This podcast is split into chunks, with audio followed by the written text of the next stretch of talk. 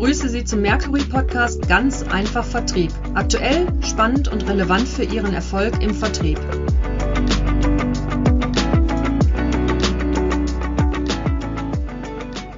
Mein Name ist Matthias Huckemann, Geschäftsführer von Mercury International und ich freue mich sehr, heute meine Kollegin Sabine Marx-Fleischer zu einem ganz spannenden Thema hier bei uns zu haben. Und zwar wollen wir uns austauschen zum Blog Remote Selling also das virtuelle Verkaufsmeeting. Wir reden alle von hybriden Verkaufen, also die Kombination aus dem Vorortbesuchen, persönlich vor Ort und eben dem virtuellen, aber auch persönlichen Besuch. Die erste Frage, die ich an dich habe, Sabine, ist, warum liegt dir das denn so besonders am Herzen, dieses Thema? Ja, Mathis. Zunächst mal finde ich es total spannend, dass es ja immer noch Unternehmen gibt, die enorm viel Zeit und Mühen in den Aufbau einer guten Sales-Organisation stecken und dann, entschuldige bitte den Ausdruck, stümpern die Verkäufer in virtuellen Verkaufsgesprächen herum wie blutige Anfänger. Das ist ja harter Tobak und das wird die Verkäufer erstmal aufschrecken. Aber was meinst du damit genau? Ja, mal ganz abgesehen von den üblichen Anfängerfehlern wie Kamera ausgelassen, Mikrofon bleibt on mute oder die typische Frage, können Sie mich hören? Sehe ich es immer noch ganz häufig, dass die Verkäufer sich gar nicht darüber bewusst sind, wie ihre virtuelle Wirkung auf Kunden ist. Verkäufer sitzt vor seinem separaten Monitor und starrt da hinein, vergisst aber, dass die Kamera auf seinem Laptop vielleicht seitlich oder vielleicht sogar von hinten vor ihm steht und man sieht höchstens sein Profil. Und alles, was man mal in Basisverkaufsschulungen zum Thema Blickkontakt gelernt hat, gilt nämlich auch in virtuellen Verkaufsveranstaltungen.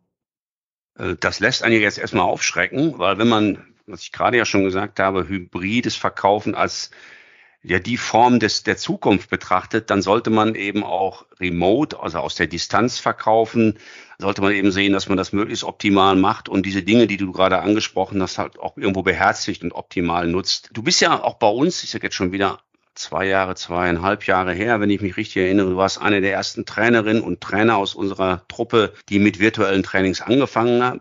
Deshalb bist du, mhm. glaube ich, auch eine wirkliche Expertin. Und du hast ja bei vielen Leuten auch, bei vielen Kunden äh, Veranstaltungen zum Thema Remote Selling gemacht. Was hast du denn für die Zuhörerinnen und Zuhörer für praxisnahe Tipps und Tricks?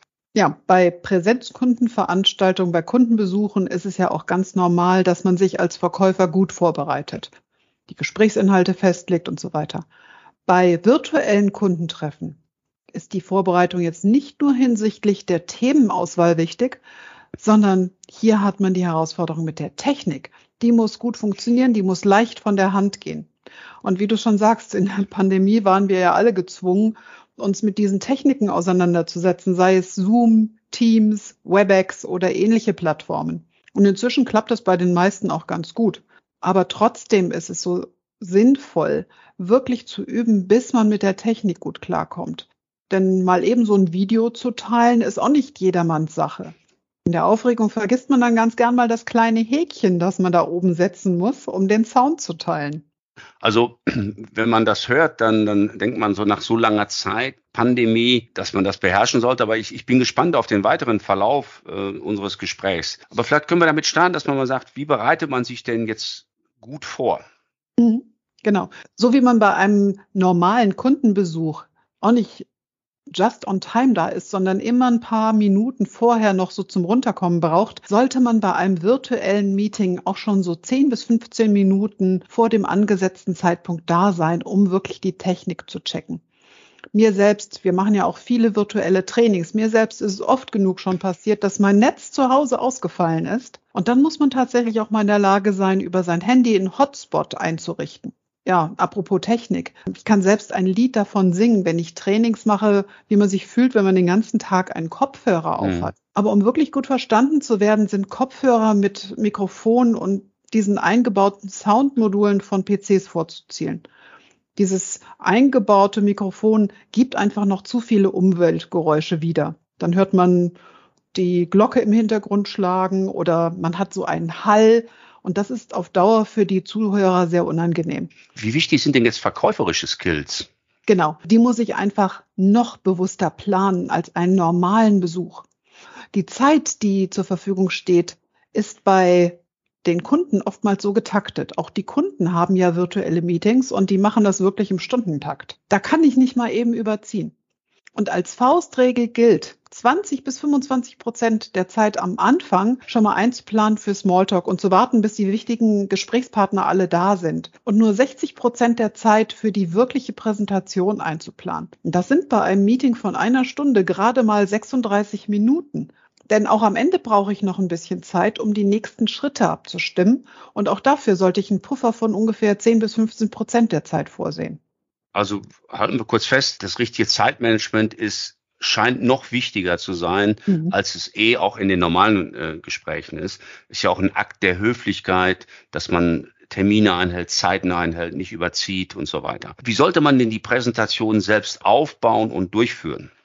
Das ist echt ein Unterschied zu den Face-to-Face-Meetings, wie wir sie nennen. Denn das habe ich auch bei virtuellen Trainings ganz am Anfang erfahren müssen. Hier gibt es eine ganz andere Aufmerksamkeitsspanne, als wenn man sich wirklich leibhaftig gegenübersteht. Schon nach ein bis drei Minuten muss man etwas in der Präsentation ändern, wenn man die Teilnehmer nicht verlieren will.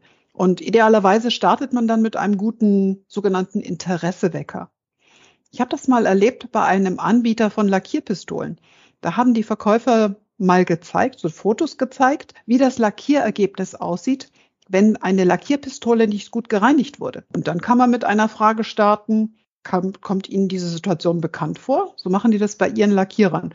Und dann hat man sofort die Aufmerksamkeit, wenn die wissen, was das für ein Aufwand bedeutet, hm. wenn das nicht so richtig gut funktioniert. Also das ist ja auch schon, wie du es andeutest, eine Art der Interaktion, dass man also jetzt nicht Tumme gegenüber hat, sondern über solche Fragen kannst du Leute mit einbinden und wie du auch sagst, eben die Aufmerksamkeit bekommen. Worauf sollte der gewiefte Verkäufer oder der professionelle Verkäufer denn noch achten? Genau, das ist auch eines der Themen. Man hat eine tolle Präsentation, die man vor Ort beim Kunden machen kann, aber genau die sollte man in virtuellen Meetings anpassen. Denn was im normalen Verkaufsgespräch gut klappt, also den Kunden einzubeziehen, schönen Dialog zu führen, endet in so einem virtuellen Meeting oft in einem Monolog. Dieselben Folien, mhm. die man normalerweise nimmt, werden gnadenlos durchgeklickt und spätestens nach der dritten Folie hat man den Kunden verloren. Die Kunst besteht darin, die Folien tatsächlich zu kürzen, auf das Wesentliche zu reduzieren, Text rauszulassen, Grafiken, Bilder animieren und immer wieder den Kunden zum Mitdenken zu bewegen. Also Fragen zu stellen. Zum Beispiel, wie ist das denn bei Ihnen? Das kann ein guter Ansatz sein, um den Kunden wieder mit einzubinden. Dann gibt okay. es auch diesen Medienwechsel. Ja, es gibt viele Unternehmen, die haben richtig gute Videos, in denen Anwendungen verdeutlicht werden. Aber auch hier in der Kürze liegt die Würze. Ich kann das nicht über zehn Minuten laufen lassen. Schon nach 60 Sekunden schalten die Zuhörer ab. Und dann lieber zu stoppen, mit dem Kunden drüber reden. Jetzt haben Sie die Anwendung gesehen. Was bedeutet das denn bei Ihnen? Deswegen meine Empfehlung, wenn man damit wirklich professionell anfängt, ein Drehbuch zu schreiben, sich wirklich pro Folie, pro Videosequenz zu überlegen, wie viel Zeit muss ich einrechnen? Welche Fragen kann ich dem Kunden stellen? Und dann bin ich auch auf der sicheren Seite und komme auch mit der Zeit gut klar. Und die Erfahrung hat gezeigt, dass man ruhig ein bisschen großzügiger planen kann, wenn weniger vom Kunden kommt und man statt 60 Minuten nach 45 Minuten fertig ist, ist der Kunde auch nicht traurig, weil der ist froh für die unerwartete Pause. Ich meine, das ist ja wie ein Geschenk, wenn ich dann 15 Minuten Geschenk bekomme. Wo habe ich das noch? Aber wenn, ich das mal so zusammenfasse, dann sind natürlich einige Dinge, die man auch in einem persönlichen Vorortgespräch berücksichtigen muss. Also etwa Fragen stellen ist ja wirklich einmal eines des Verkaufstrainings. Aber ich glaube, was, was du ja sehr deutlich rüberbringst, ist es nochmal viel, viel wichtiger, weil das alles kompakter ist, weil es ungewohnter vielleicht auch immer noch ist und umso wichtiger ist es, diese Dinge auch richtig einzuhalten und, und, umzusetzen. Eine andere Frage ist, welche Rolle spielt denn die Wirkung eines Verkäufers in solchen virtuellen Meetings? Worauf sollte er achten oder sie? Genau.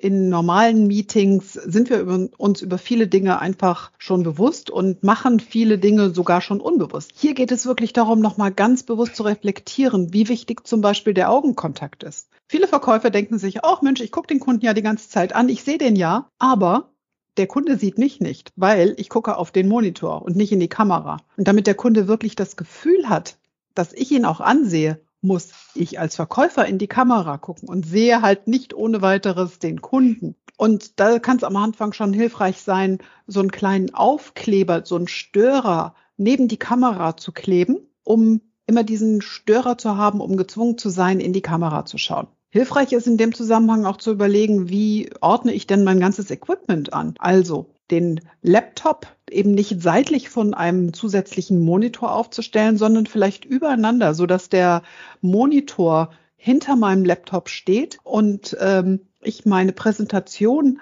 da besser sehen kann. Und die Kamera ist ja oft am oberen Rand des Laptops, so dass ich immer wieder hin und her switchen kann und gezwungen bin, den Kunden auch anzusehen. Wow, Sabine, das ist, was wirklich beeindruckend ist, wenn ich das als dein Kollege auch sagen darf, ist, wie detailliert die Tipps sind und, und praxisnah, die du da gibst. Und ich glaube, die, die Summe der Details, die wird ja auch dann, die man, wenn man die richtig anwendet, die hilft ja dann wirklich auch eine exzellente Veranstaltung daraus zu machen, einen exzellenten Kundenkontakt, denn es ist ja ein Kundenkontakt, nur in Anführungszeichen, dass er virtuell ist. Aber was kann man denn noch über Wirkung und andere Dinge sagen?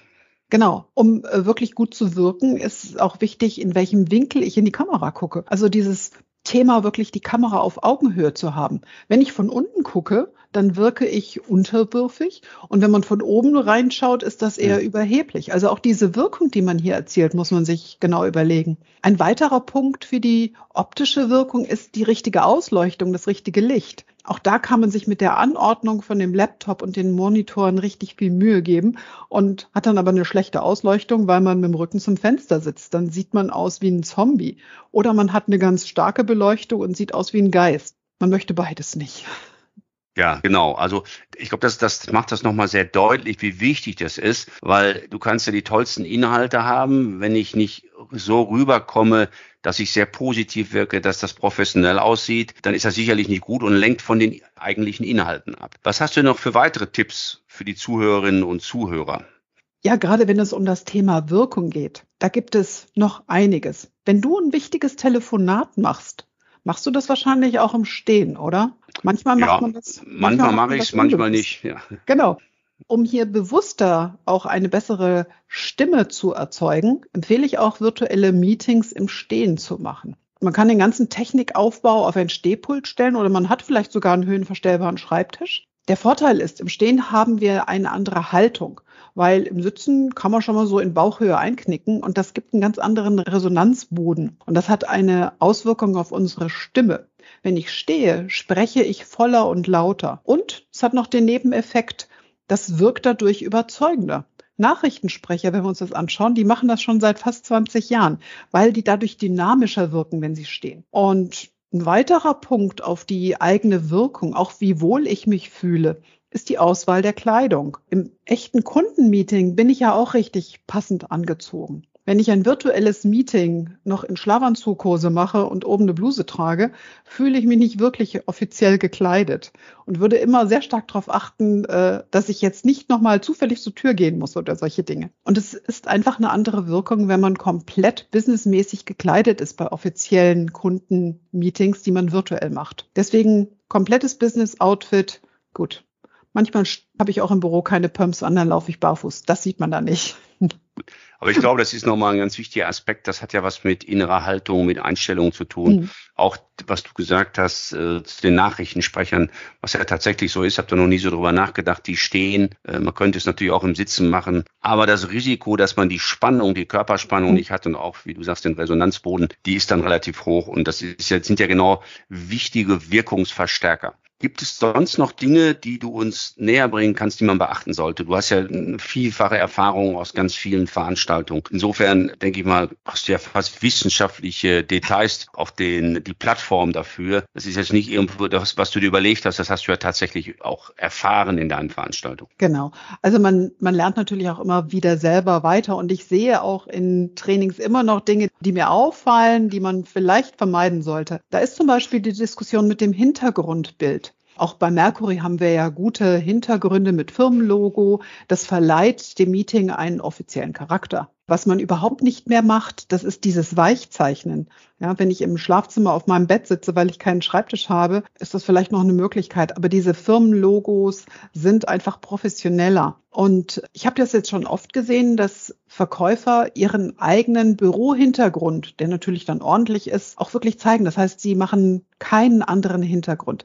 Das ist etwas, was man bewusst einsetzen kann, weil es vermittelt dem Kunden eine Offenheit. Ich habe nichts zu verbergen. Und der positive Nebeneffekt ist tatsächlich, dass die Produkte dadurch auch viel besser in die Kamera gezeigt werden. Also für die Verkäufer, die handliche Produkte haben, wie zum Beispiel hier die Kollegen mit den Lackierpistolen, ist das eine gute Möglichkeit. Hm, absolut. Also auch darüber könnte man nachdenken. Vielleicht sind solche Dinge auch festzulegen von vom Marketing oder oder vom Vertrieb, dass man das auch möglichst mhm. einheitlich macht. Das sind ja alles, glaube ich, ganz wichtige Aspekte. Was mhm. würdest du denn, wenn wir jetzt so zum Schluss unseres Podcasts kommen, leider die Zeit, die die fliegt, aber äh, was sind denn die größten Herausforderungen in so virtuellen Meetings? Es ist ja doch so, dass man bei virtuellen Meetings schon das Problem mit der Technik hat, aber auch die Stimme und Sprechgeschwindigkeit ist etwas, worauf man achten muss. Und gerade wenn man einen hohen Redeanteil hat, ist es wichtig, die Stimme feucht zu halten. Das heißt, immer ein Glas Wasser da stehen zu haben, um sich eben nicht im Meeting zu räuspern. Dann auch so ein Thema Sprechgeschwindigkeit. Ich tendiere selber dazu, bei sich eher schnell zu sprechen. Man muss dann sich mal zwingen, eine Stufe runterzuschalten. Wie kann man das machen? Das ist natürlich nicht so einfach, weil die Geschwindigkeit wird auch unbewusst gesteuert. Dann kommt dazu, manchmal ist man unter Zeitdruck. Ja, man hat nur noch fünf Minuten und dann fängt man auch noch mal schneller zu sprechen, damit man auch alles reinkriegt, ist für den Zuhörer enorm schwer, dann noch zu folgen. Deswegen auch hier Post-its sind für mich eine gute Möglichkeit, auch die auf den Bildschirm zu kleben, wo man draufstehen hat, langsam, Pause, hilft enorm, um sich wieder zurückzunehmen, immer wieder dran zu erinnern. Und das ist eine gute Möglichkeit, um langsamer zu werden. Auch bei dem Interessewecker, über den ich ja schon gesprochen hatte, den kann ich auch durch die Stimme betonen, indem ich langsamer rede. Einfach indem ich mit der Stimme spiele, erzeuge ich wesentlich mehr Aufmerksamkeit. Liebe Sabine, ich sage wahrscheinlich auch im Namen aller Zuhörerinnen und Zuhörer ganz herzlichen Dank. Du trägst das sehr leidenschaftlich vor und wendest die Dinge selbst an, die du uns empfiehlst. Du hast uns ja jetzt ganz viele Tipps gegeben und kann man sich ja nicht alle merken diejenigen, derjenige, die äh, sich das runterladen wollen oder diese Informationen haben möchten, haben die Möglichkeit, wenn Sie auf unsere Mercury-Seite gehen, www.mercury.de. Dort finden Sie eine Checkliste zum Runterladen, wo diese Tipps nochmal zusammengefasst sind, so dass man dann nochmal ein bisschen in die Tiefe gehen kann. Da sind ja auch viele Punkte, die man einfach abhakt und sagt, wenn ich in ein solches Meeting gehe, dann werde ich auf folgende Punkte achten. Und das können Sie tun, indem Sie bei uns auf der Webseite sich diese Checkliste herunterladen. Sabine, nochmal ganz herzlichen Dank und ich freue mich auf einen weiteren Podcast in näherer Zukunft mit dir. Machen wir.